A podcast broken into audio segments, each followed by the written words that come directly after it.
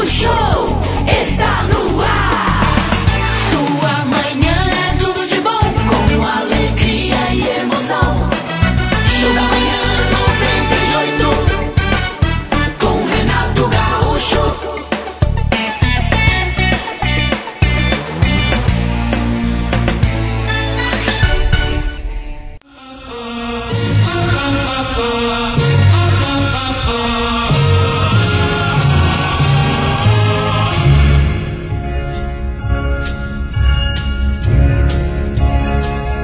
Muitas das coisas com que sonhamos se tornam distantes porque nos falta coragem para agarrá-las quando se oferecem.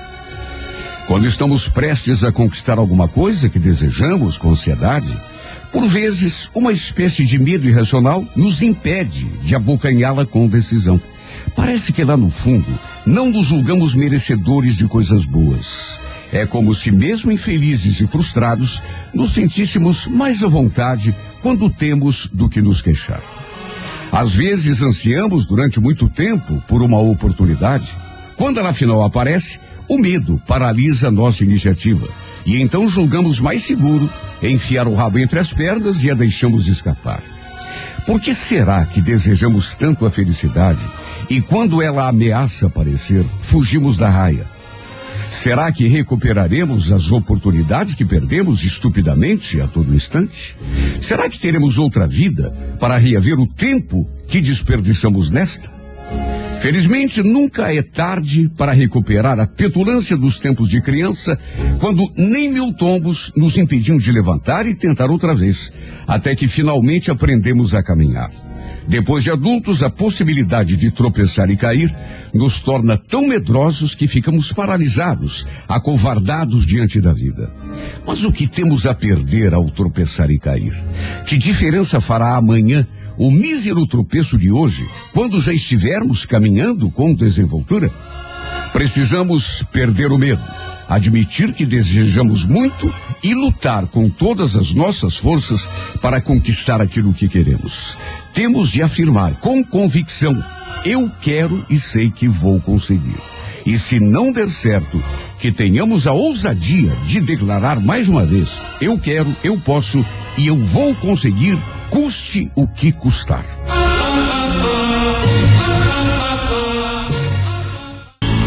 Noventa e oito vírgula nove. Show da manhã 98. Estamos aí, são 8 horas e nove. Hoje, 29 de novembro, é Dia Internacional de Solidariedade com o povo palestino. É. Coisa e tal. Povo sofrido, né? Muito. Olha, a pessoa que nasce no dia 29 de novembro é normalmente simpática, expansiva e sociável.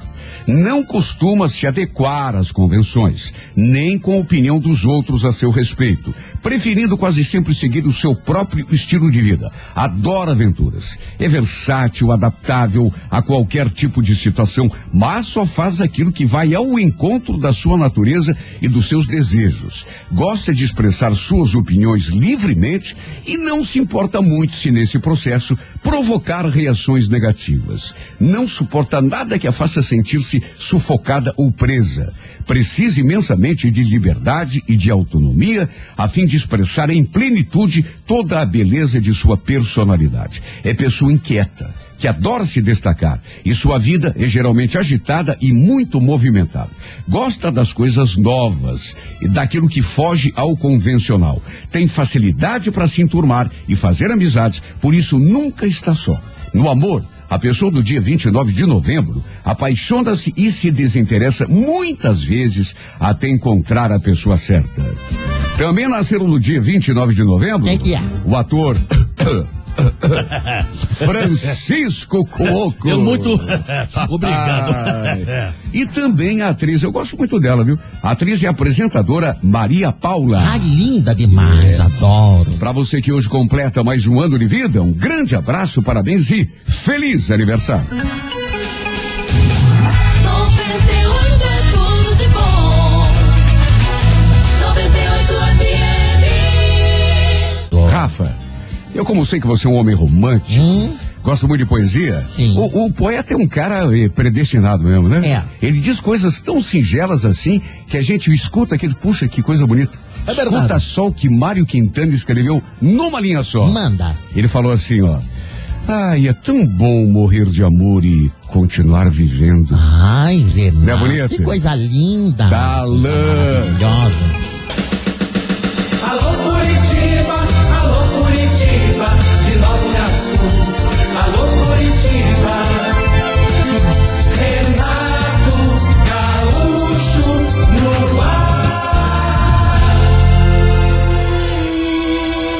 Começa agora o momento de maior emoção no rádio. 98 FM apresenta A Música da Minha Vida com Renato Gaúcho. Quando eu estou aqui, eu vivo esse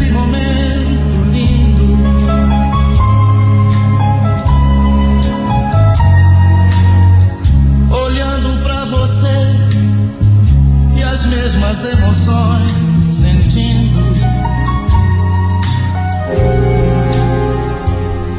Foi durante uma festa junina que eu comecei a namorar o Francisco. Quis o destino que eu fosse escolhida como noiva da quadrilha e ele foi o meu par. Nos ensaios, começou a nossa paquera. Paquera inocente, sabe? Namoro de cidade do interior. Após a dança, a gente foi se trocar e quando voltamos a nos ver, ele propôs que saíssemos do meio da multidão e encontrássemos algum lugar mais tranquilo para a gente conversar. O céu estava estrelado, a lua iluminando tudo. Ele então segurou o meu rosto e beijou a minha boca. Primeiro, bem suavemente, depois, com ardor. Meu corpo parecia que ia pegar fogo. Ele tinha 19 anos na época e eu 17. E daquela festa em diante, passamos a nos encontrar quase todas as noites. A verdade é que já estávamos apaixonados, não tinha mais volta. E após oito meses de namoro, ficamos noivos e em apenas um ano e meio nos casamos. Nosso plano era vir lá de Siqueira Campos, morar aqui em Curitiba e aqui iniciarmos a nossa vida em comum. E assim foi feito. O meu marido sempre foi muito trabalhador, muito dedicado e, sobretudo, muito responsável. Tanto que já veio com emprego garantido. Meu cunhado tinha conseguido uma vaga para ele na empresa de construção em que trabalhava. Agora, apesar de tudo isso ser importante, de ele ser trabalhador, honesto, um homem responsável, o- que realmente mais importava para mim era o modo como ele me tratava. Olha, não tenho dúvidas de dizer que raras mulheres nesse mundo tiveram um marido tão atencioso e tão carinhoso como o meu. Acho que não corro o risco de falar bobagem se disser que o meu marido era uma pessoa rara. Não tem mais homem igual. Não existe. Ele não permitia, por exemplo, que eu levantasse da cama pela manhã. Ia ele para a cozinha e me trazia o café. E isso não foi só durante algum tempo, não, como alguns podem imaginar, mas durante todo o tempo que durou o nosso casamento. Nessa época, morávamos de aluguel, mas o meu marido tinha a ideia fixa de construir a nossa casa. Sabe, na cabeça dele não tinha coisa mais importante do que construir a nossa casa, o nosso cantinho, como ele mesmo falava. E não media esforços para realizar o seu sonho. Na verdade, o nosso sonho. Trabalhava de sol a sol. E ele mesmo começou a construir o nosso cantinho. E o nosso sonho começou a se realizar quando finalmente conseguimos comprar um terreno. No primeiro ano, a gente construiu os dois primeiros cômodos, mas já com o terceiro planejado para o ano seguinte. Na verdade, demorou quase quatro anos para nossa casa ficar completa, prontinha, embora meu marido trabalhasse duro para cumprir a sua promessa. Estávamos agora, finalmente, debaixo do nosso teto. Ah, meu Deus, que alegria! Eu acho que não tem coisa mais é, satisfatória. Acho que não tem coisa mais é, sabe, não dá, não, não tem nem palavras para expressar a alegria, a felicidade que dá na gente quando a gente entra na própria casa. Sabendo que não vai precisar pagar aluguel, que dali quem vai tirar a gente. Nada como estar dentro do nosso cantinho. Como falava o meu marido. O nosso sonho estava finalmente realizado.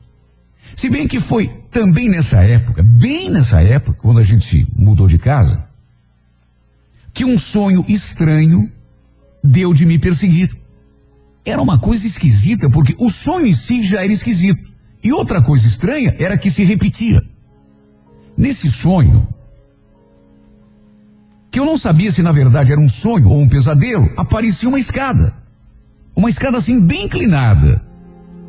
Eu não conseguia ver o fim dessa escada. Porque de um certo ponto para cima, ela se perdia numa escuridão total. O, o- o Francisco falava sempre que queria aproveitar uma laje que tinha no fundo do terreno para fazer uma churrasqueira. Seria nossa área de lazer para o fim de semana. Um lugar para a gente fazer um churrasquinho, convidar os amigos. Só que para isso seria preciso construir uma escada de pelo menos uns 12 ou 14 degraus. Eu acho que de tanto que ele falava nessa escada, que daria acesso à nossa área de lazer, eu fiquei com aquilo na cabeça. E aí comecei a sonhar. Não era assim toda noite, mas era um sonho muito frequente. Pelo menos três vezes por semana eu tinha aquele sonho. Tinha dia que bastava eu pegar no sono e pronto, aquela escada aparecia. E no sonho eu tentava subir, só que não conseguia porque a escada é inclinada e não tinha corrimão. Quando eu me via lá em cima, sem corrimão, e no meio daquela escuridão toda, me dava uma aflição e eu tentava descer. Muitas vezes eu acordava assustada e acabava acordando meu marido. O coitado ficava todo preocupado. O que, que foi, Teresa? Teve pesadelo? é? Ai, nem te conto. Ai, eu tô, eu, eu tô tão assustada porque eu, parece que eu tô subindo assim uma escada, mas aí eu chego lá em cima e, e fica tudo escuro. Aí eu quero me apoiar no corrimão, mas a escada não tem corrimão e. Calma, meu bem, sonho é sonho. Não fica assim. Eu sei que sonho é sonho, mas parece que tá acontecendo. Eu acho que é de tanto você ficar falando na escada para nossa churrasqueira. Ah, mas então não se preocupe, porque a nossa escada, essa vai ser muito bem construída, muito bem iluminada e vai ter corrimão. Se preocupa não, viu? Ele brincava, para me deixar tranquilo. E o fato é que, até para não incomodar mais o meu marido, eu passei a não falar mais daquele bendito sonho, embora continuasse sonhando. Só que aconteceu uma coisa. Eu passei a ter medo de dormir. Porque na minha cabeça, aquele sonho não era bom sinal. Era, quem sabe, um aviso. De qualquer maneira, a gente foi levando. De vez em quando, ele perguntava do sonho. Até que num sábado, meu marido acordou alegre, bem disposto. Como de hábito, trouxe meu café na cama e brincou comigo. E a escada? Já ficou claro lá em cima ou continua tudo escuro? Pelo amor de Deus. Francisco, nem toque nesse assunto, pelo amor de Deus. Essa noite, graças a Deus, eu não sonhei com essa bendita escada. Você sabe que ultimamente eu ando com medo até de dormir? Faz o seguinte: quando você sonhar, se me chama. Que aí eu subo essa escada com você. Aliás, melhor ainda. Mês que vem, no seu aniversário, vai estar tudo pronto. A churrasqueira em cima da laje e tudo mais para o nosso lazer. E a escada, isso eu te prometo, não vai ser como essa escada que você anda sonhando, não, viu? A nossa vai ter degraus largos, corrimão seguro. Ah, e vou colocar, sabe aquelas calhas com lâmpada fluorescente? Pois então, vou colocar para você nunca mais subir essa escada escura aí que você vê no seu sonho, viu?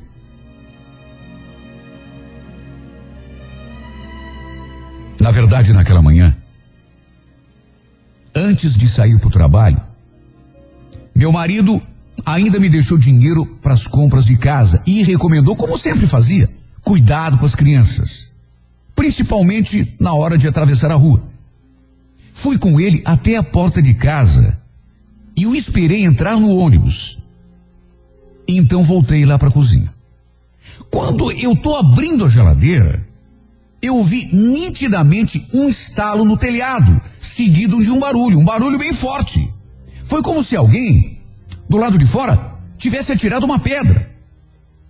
E essa pedra fosse rolando sobre o telhado até cair. Foi tudo assim muito nítido. Eu então fui até o quintal, olhei para cima, mas não tinha nenhuma telha quebrada. E também procurei ali no quintal, mas não vi pedra nenhuma. E pelo barulho devia ser uma pedra grande. Mas não tinha pedra. Nem pedra, nem telha quebrada, nada.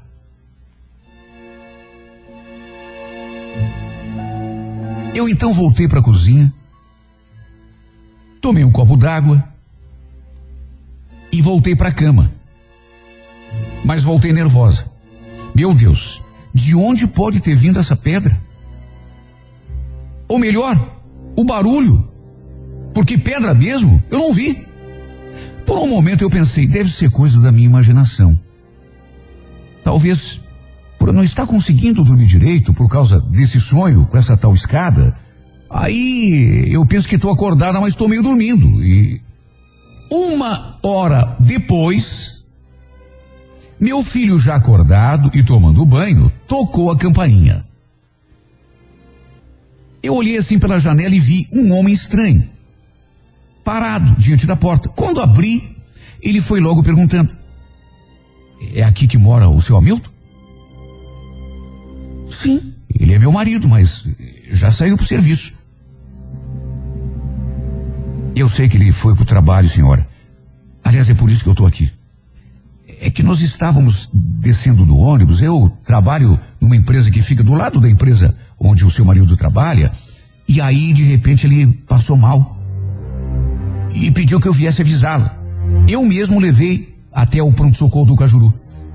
Mas. Mas o que, que o senhor está falando? Meu marido passou mal? O que, que deu nele? Bom, isso eu já não sei. Eu só sei que ele estava bem pálido, ele ficou meio tonto. Aí eu levei ele até o Cajuru. E ele me pediu que viesse até aqui. Entrei em desespero. Fiquei sem ação por algum tempo. Depois de dois ou três minutos de perplexidade, eu troquei de roupa, levei meus filhos até a vizinha do lado, chamei um táxi e me mandei lá para o hospital. Eu tremia quando cheguei lá. Moça, por favor, deu entrada uma pessoa chamada Hamilton Pacheco dos Santos? A mulher olhou assim nos papéis e respondeu. Entrou sim, senhora, faz mais ou menos uma hora, uma hora e meia. Mas o que, que a senhora é dele? Ele é meu marido, moça. Eu preciso saber como é que ele tá. Eu não tenho essa informação, senhora. A senhora não quer aguardar um momentinho que, que eu vou lá chamar o médico? Meu Deus do céu, que agonia. Fiquei andando de um lado para o outro. Até que finalmente apareceu o médico. Pelo amor de Deus, doutor. O que, que houve com meu marido? Felizmente o seu marido teve um derrame. Se ele tivesse chegado um pouco mais cedo, fosse atendido antes, só que como demorou para chegar aqui, o caso dele meio que se agravou, viu?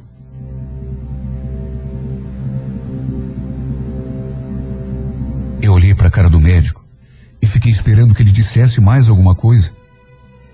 Mas ele falou que mais do que isso não podia dizer. Tudo ia depender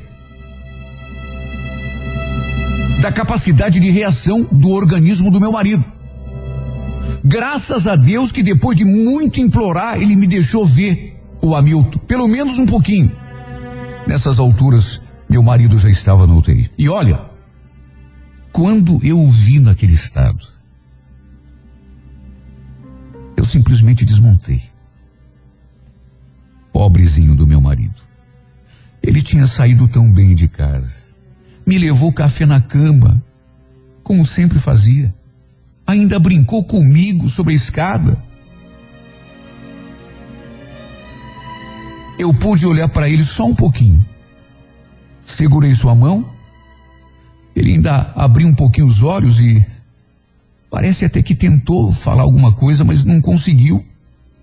Aí logo o médico pediu que eu saísse e eu então fiquei ali no saguão. Não ia arredar pé enquanto não tivesse alguma informação mais precisa. Aos prantos, liguei para o meu irmão e para minha irmã. Quase não consegui falar. Pedi que viessem para o hospital. Eu precisava de alguém comigo. Enquanto isso, na UTI, a luta entre a vida e a morte continuava. Eu querendo fazer alguma coisa, mas meu Deus do céu, o que, que eu podia fazer numa hora dessa? Eu só podia rezar. E isso eu fiz. Meus irmãos chegaram. E eu não consegui falar nada. Abracei minha irmã e desabei a chorar. Daria um tempo, o médico me chamou assim, num canto, e deu a notícia.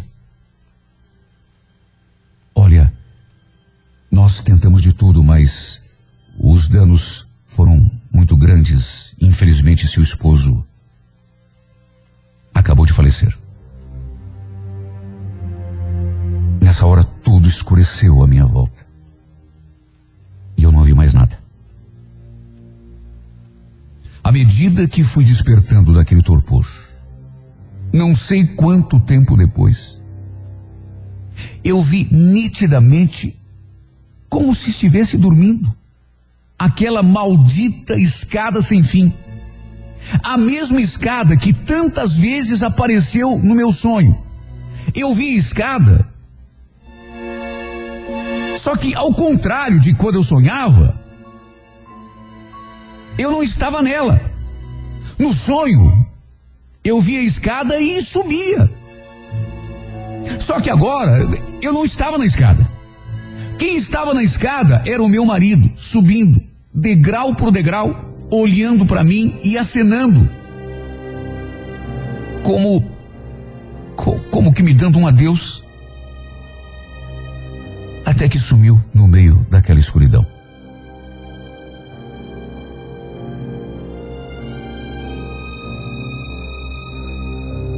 No velório, eu fiquei lembrando dos nossos momentos juntos.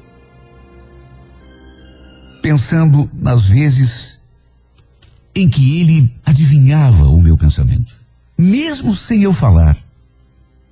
Tal era a sintonia que tínhamos um com o outro. Quem sabe, por pressentir que estava prestes a nos deixar, ele tenha construído tão rapidamente a nossa casa. Durante aqueles quatro anos, esse homem trabalhou para trazer o sustento e nos finais de semana ele sozinho construiu a nossa casa. Só trabalhando sábado e domingo, sozinho. Era como se ele quisesse nos deixar amparados. Ele sempre falava que queria me deixar segura e que pensava muito na minha segurança e na segurança dos nossos filhos. Meu Hamilton. Um homem como, vou repetir o que eu disse lá no comecinho dessa carta, como não tem outro igual. Talvez nesse mundão de meu Deus, algumas mulheres possam levantar o dedo e dizerem que tiveram um marido maravilhoso. Talvez igual ao meu Hamilton. Agora melhor, duvido. Um homem que não me deixava levantar de manhã. Levantava às seis horas da manhã, às vezes até antes, cinco e meia. Brigava comigo se eu quisesse levantar, ia lá na cozinha, fazia o café, me trazia o café na cama. E só me deixava levantar na hora de sair. Quando eu ia até a porta com ele e ficava ali, olhando para ele lá no ponto do ônibus, esperando o ônibus, e só saía dali quando ele subia no ônibus e ia embora pro serviço.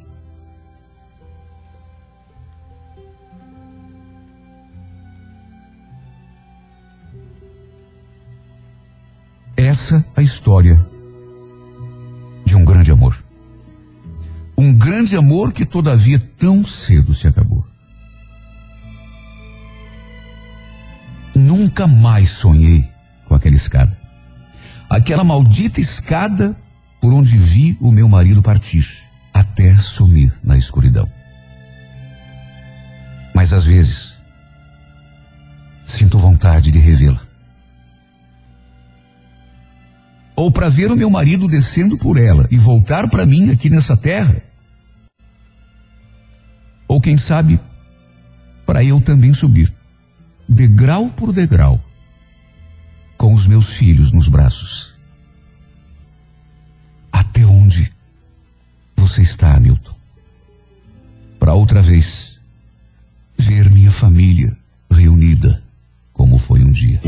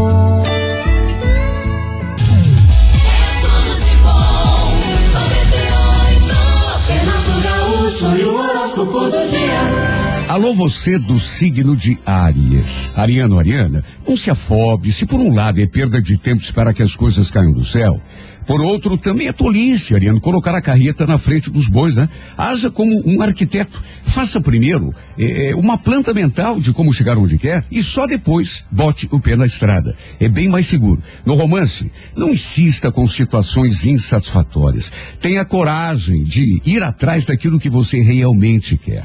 A Correia Dourada, número 12, horas 5 da tarde. Touro, bom dia. Taurino, Taurina, não desperdice teu tempo e tua energia em pessoas e coisas que não te ofereçam retorno. Você tem muito talento, Toro, para ficar se contentando em marcar passo. Por isso, só se envolva em situações e com pessoas que tenham cacife para aproveitar o teu potencial, né? No romance, não se omita, nem se esconda. Lembre-se, às vezes, a felicidade exige coragem, né? Um bocadinho de atrevimento. A Coré Verde, número 32, hora 10 e meia da manhã. Gêmeos, bom dia. Geminiano, geminiana, um sonho que parece distante, pode ganhar vida nova se você começar a fazer uma coisa que talvez não tenha feito até agora. Acreditar realmente na tua capacidade de ir além. Não foque tanto na capacidade, porque capacidade você tem para dar e vender, sempre teve e sempre terá. Mas chegou a hora, gêmeos, de focar na fé. Né? No amor, não se deixe encurralar numa posição desconfortável. Aprenda a dizer não, né? Aquilo que não te faz feliz. A cor é vermelha, número 20, hora 8 da noite. Alô, câncer, bom dia. Câncer, é, combata a tendência à resignação, compreendendo que qualquer mudança positiva na tua vida começa exatamente numa tomada de posição eh, enérgica. É, não pose de vítima, nem aceite coisa ruim por acreditar que faz parte do destino. Acredite, nosso destino, por mais que não pareça, é a gente que faz. No amor, não fuja da raia se for preciso tomar uma decisão, tomar uma atitude. A Core Prata, número 41, hora favorável, duas da tarde. Bom dia, Leão, Leonina Leonino. A capacidade de tomar atitude será decisiva agora.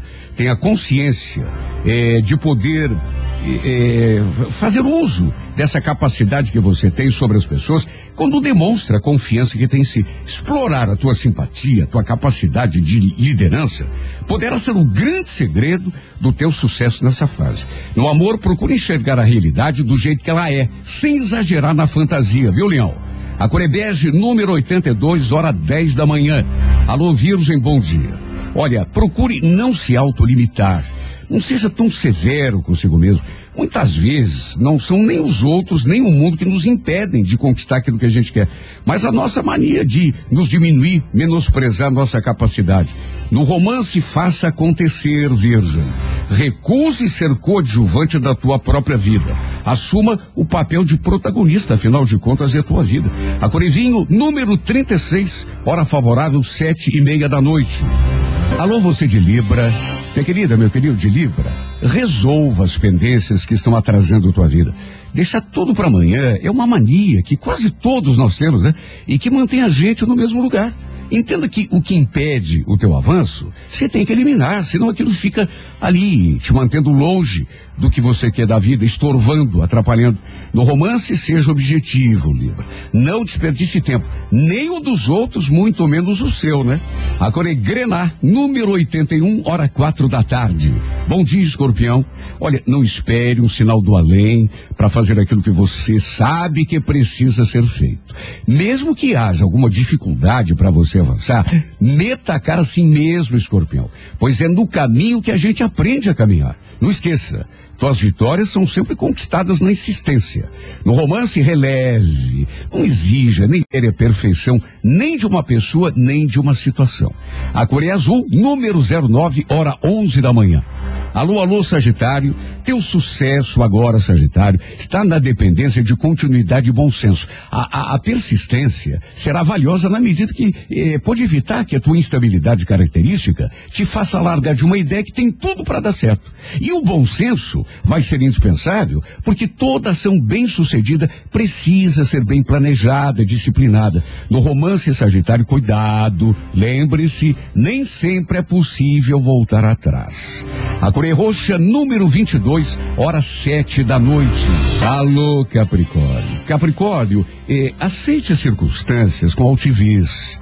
O tempo que a gente gasta eh, com lamentações é o mesmo que outro mais esperto usa para passar na nossa frente. Sabe aquela frase, enquanto uns choram, outros vendem lenços? Reflita sobre isso que é por aí, viu? No amor, valorize para ser valorizado, mas não se venda barato, Capricórnio. A Coreia Marrom, número 18, horas seis da tarde. Alô, Aquário, bom dia. Aquariano, Aquariano, não se dê por vencido numa questão que talvez não esteja se desenvolvendo do jeito que você gostaria. A fé que coloca em cima daquilo que faz é mais poderosa do que você imagina, Aquário. Quando você realmente quer uma coisa e não aceita não como resposta, acredite, nada consegue te impedir. No amor, aposte tuas fichas, se for o caso, mas não jogue para perder. A Curecaque, número 23, hora onze e meia da manhã. Peixes, bom dia. Pisciana, pisciano nos assuntos práticos do dia a dia. Trate de pessoas e situações com objetividade. Não permita que tuas emoções interfiram nas tuas atitudes, porque coisa importante a gente decide com a cabeça, peixes. No amor, evite demonstrar fraqueza ou indecisão. Entenda que para atrair ou manter o interesse de uma pessoa, a gente tem de transmitir firmeza, confiança, né? Convicção. A cor é laranja, número de sorte, o 24, hora nove e meia da noite.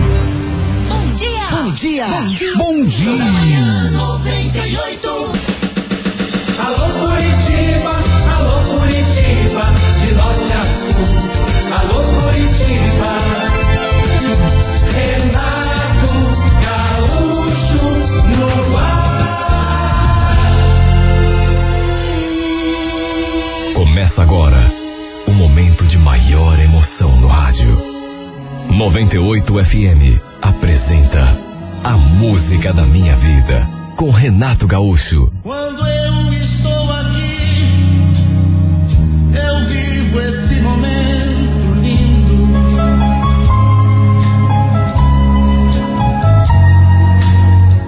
Olhando pra você e as mesmas emoções Estava acontecendo uma coisa muito estranha comigo. Eu já não estava mais sabendo lidar com aquilo, já estava meio que entrando em desespero.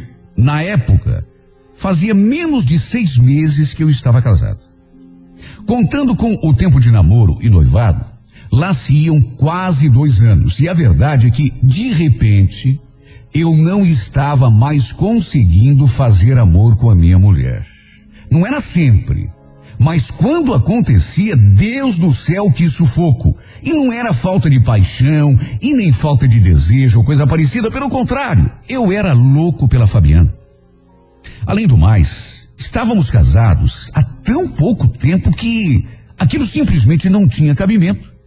Só que não sei explicar.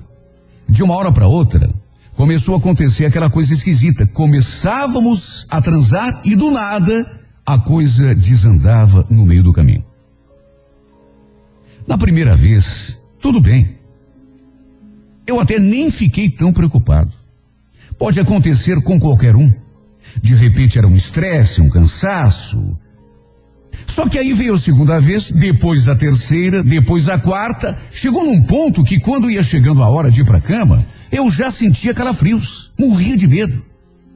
Só de pensar que podia acontecer outra vez, eu já me retorcia todo. Claro que numa hora dessas a gente começa a se perguntar o que está acontecendo. Puxa vida. Eu era jovem, tinha só 25 anos. Era casado com uma mulher linda, por quem sempre fui apaixonado. Não dava para entender. Eu ficava me perguntando, por que justo comigo? Que, como eu disse, não era todo dia, mas só de pensar que pudesse acontecer de novo, eu já não funcionava direito. Nessas horas, o emocional da pessoa conta muito. E o meu emocional andava muito comprometido. E o fato é que eu fiquei guardando aquilo para mim durante muito tempo. Nem com a minha mulher eu conversava a respeito. Não tinha coragem. Tinha vergonha. Podia ter ido ao médico, ver se estava com algum problema, mas em vez disso resolvi me abrir com o meu irmão. E olha, mesmo sendo meu irmão, não foi fácil. Admitir que está passando por um problema desses é a coisa mais difícil para qualquer homem, mesmo sendo o irmão da gente. Só que o Jorge, ele sempre foi um cara muito bacana, sabe, compreensivo, companheiro. Foi ele, inclusive, que começou a clarear as minhas ideias. Meu irmão começou dizendo, por exemplo, que a culpa talvez não fosse minha, ou não apenas minha, mas também da minha mulher. Parece que estou ouvindo. Olha, Ronei, para o sexo ser bom, é preciso mais que amor. Tá entendendo? Principalmente depois do casamento, quando a coisa começa a cair na rotina, sabe? Todo dia a mesma coisa. Claro, amor é importante, lógico que é. Mas não é tudo. Pelo menos não na hora ali do vamos ver, tá entendendo? Se não variar, se deixar cair na mesmice, a gente vai perdendo o tesão. Tem sempre ter uma novidade, uma coisinha diferente. Eu comecei a pensar, e sei lá, acabei lhe dando pelo menos um pouco de razão. E realmente, a Fabiana, ela tinha umas manias esquisitas na hora de fazer amor. Quer dizer, na verdade, o problema dela era justamente o contrário. Ela não tinha mania esquisita nenhuma. Não sei se por ser muito religiosa, não pintava nenhuma variação, nenhuma novidade, nenhuma coisinha diferente, nenhum incentivo. Sabe, ela não curtia.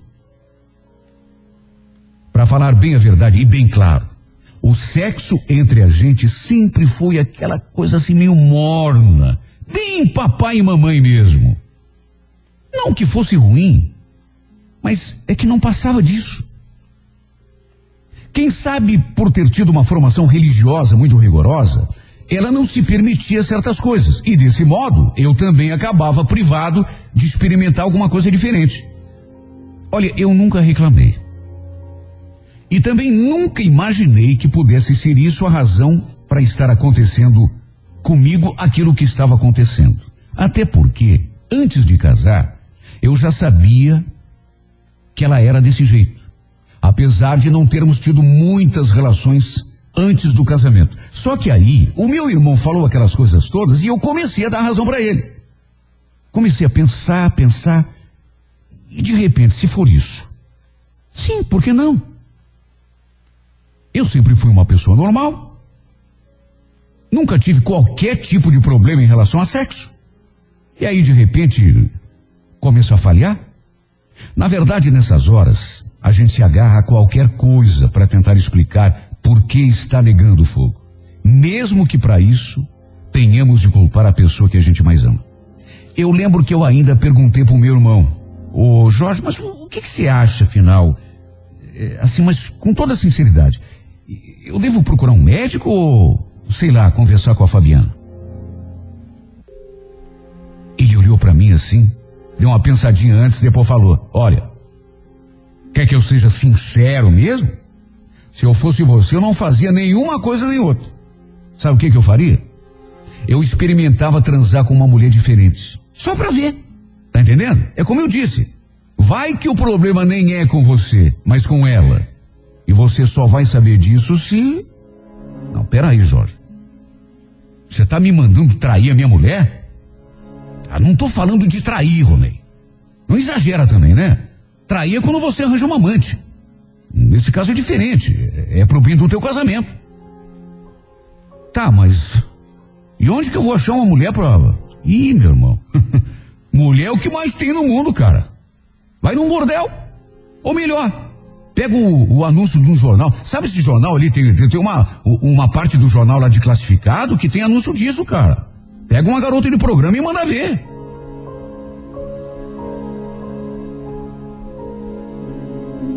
Fiquei pensando, pensando. Mas será? Meu irmão falou que dar uma transadinha lá só pra ver se o problema era comigo mesmo não era trair. Só que na minha cabeça era meio diferente. Eu fiquei pensando, e se a minha mulher resolvesse dar uma transadinha com o homem, né, eu me sentiria traído. Que bagunça é essa agora? Só que ao mesmo tempo eu fiquei. Eu sabia que não era o melhor caminho. Mas é como eu disse, eu já estava ficando desesperado. E depois das coisas que o meu irmão botou na minha cabeça, eu achei que de repente pudesse realmente ser uma boa. E o fato é que acabei pegando o telefone de uma dessas meninas que anunciam no jornal e liguei. Eu estava com dinheiro contado para pagar a faculdade, mesmo assim achei que valia a pena. Olha, eu não vou entrar em detalhes, mas passei uma das tardes mais fantásticas da minha vida. Além de linda, maravilhosa, cheirosa, a Karina era realmente uma profissional. Entendia do riscado. O que ela cobrou para passar aquela hora e meia comigo não foi pouco, mas valeu cada centavo.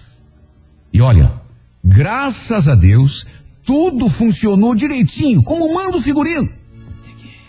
Com a minha mulher, a coisa desandava no meio do caminho. No começo, até que ia tranquilo, mas de repente, assim, do nada.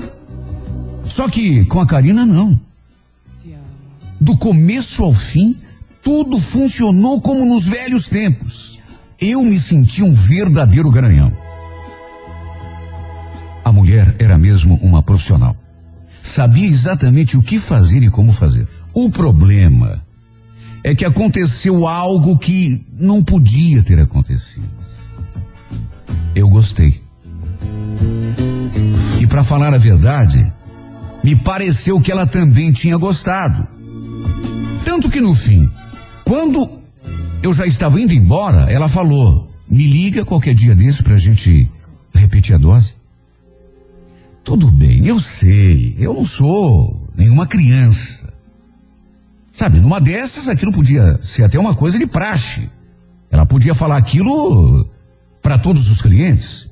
O fato é que, empolgado, eu acabei ligando mesmo para ela. E não ficou só na primeira vez. Foi a segunda, depois a terceira, depois a quarta, e só não foi a quinta naquele mês porque eu fiquei duro. Completamente sem dinheiro.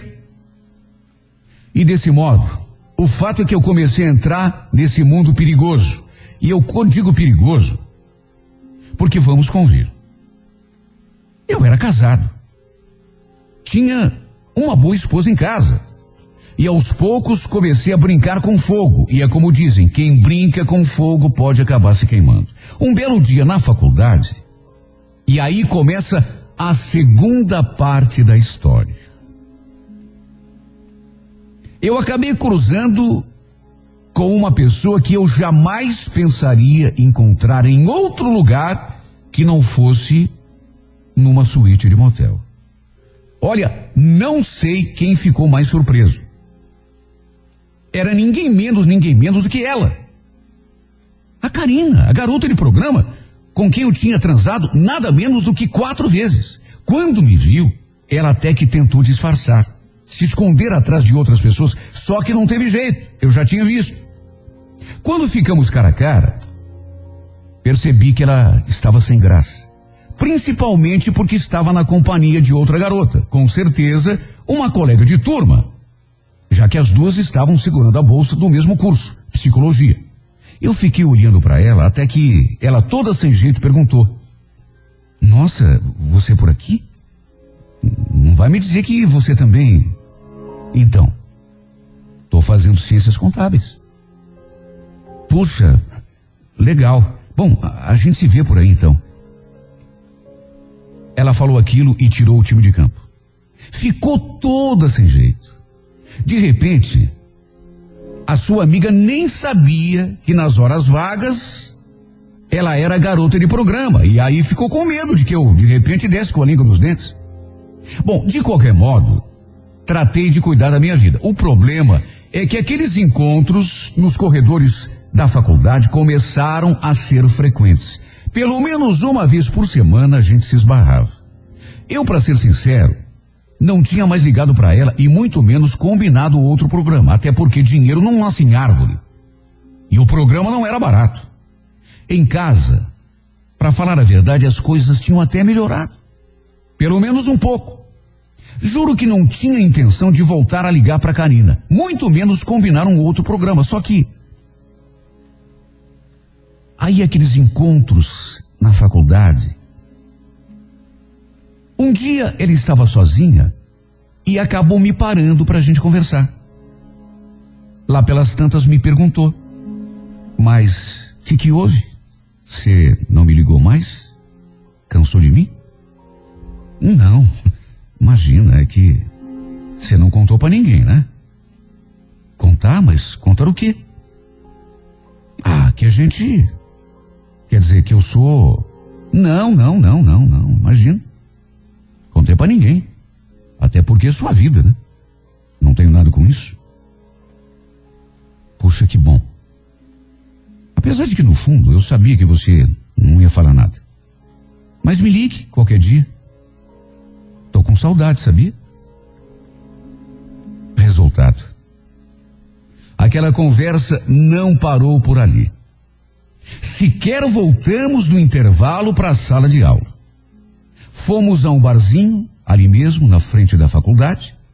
Tomamos duas cervejas e depois, embalados pelo clima, acabamos saindo e indo direto.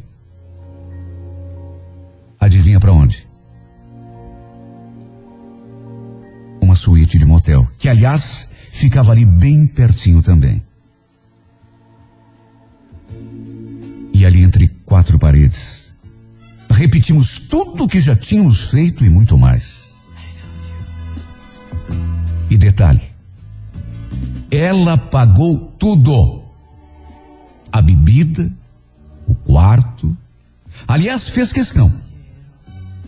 Mal sabia eu que estava entrando num caminho sem volta. Na verdade, eu já tinha começado a colocar a corda no meu próprio pescoço desde aquela bendita conversa com o meu irmão. Só que, francamente, aquele desdobramento eu não esperava.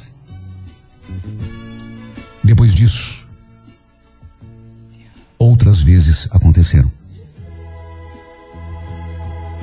E a verdade é que, no exato momento em que escrevo essa carta, estou diante de uma encruzilhada, porque me sinto dividido entre dois amores. Muita gente diz que isso é impossível, que não tem como gostar de duas pessoas ao mesmo tempo, mas eu discordo. E se discordo, é porque está acontecendo comigo, ninguém me contou. Se não é possível, como então explicar tudo isso que eu estou sentindo? À medida que fomos nos envolvendo, eu me apaixonei por essa mulher, o que, que eu posso fazer?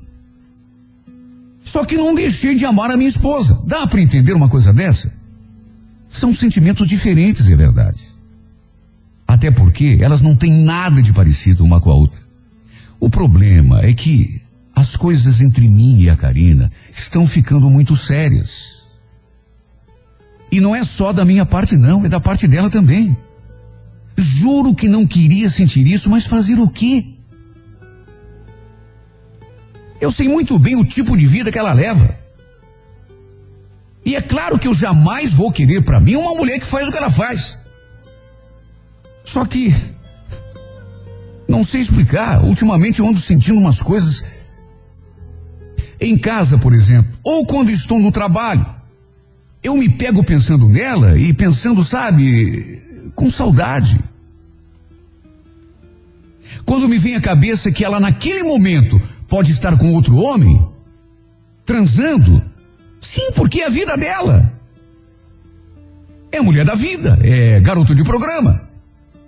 Olha, quando eu penso nisso, eu me viro do avesso. Fico até de mau humor nessas horas. E sinceramente não quero sentir isso. Não quero e não posso. Não posso e não devo, mas sinto. O que, que eu vou fazer?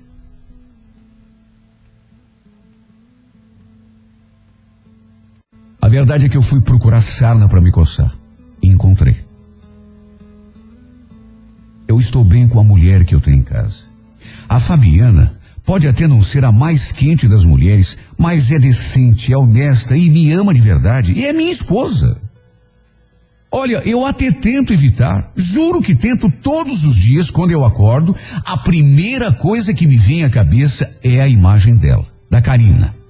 Eu abro os olhos e ela está ali linda como sempre, na minha imaginação.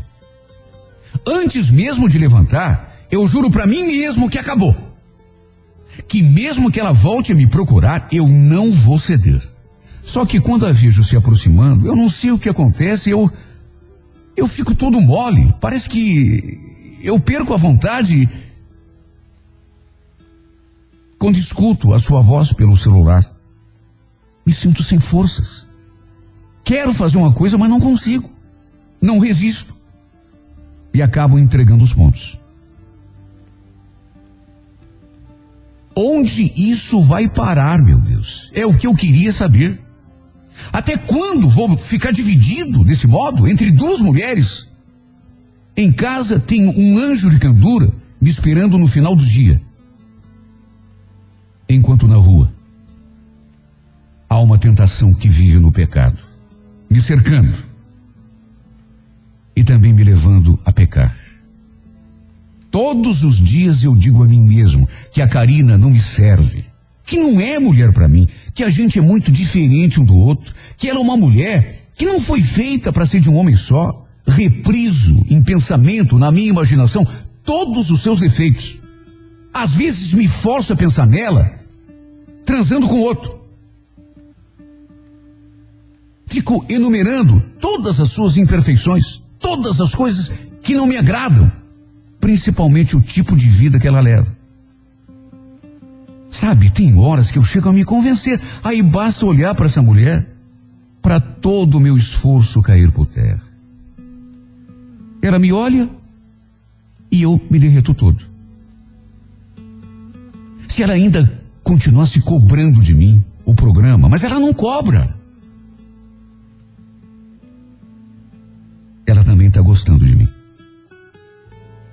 Não deixa de ser a mulher que sempre foi. E nem deixa de fazer aquilo que na minha cabeça eu não. Olha, não sei mais o que eu faço da vida. A grande verdade é essa. Tô diante de uma encruzilhada. De um lado, minha esposa, que eu devia respeitar, que eu. Aí de outro lado, aquela mulher que é só olhar para mim, é só abrir a boca e dizer uma palavra e eu. Eu perco as forças, eu não sei, eu não me reconheço, eu não. Eu não tenho vontade própria. Parece que a mulher me enfeitiça. O olhar dessa mulher me cega, me aprisiona, me faz fraquejar mesmo quando eu não quero e me leva a fazer coisas que não servem para minha vida. Meu Deus, o que eu faço? Já não sei. Será que eu fujo? Será que eu largo a minha faculdade? Mudo o número do meu celular para ela nunca mais me encontrar? Ou assumo de vez essa paixão? Juro que não é o que eu quero. Mas é o que eu estou quase fazendo. Sei que não é o certo. Mas é o que pede o meu coração. É o que pede o meu corpo, a minha alma, todo o meu ser.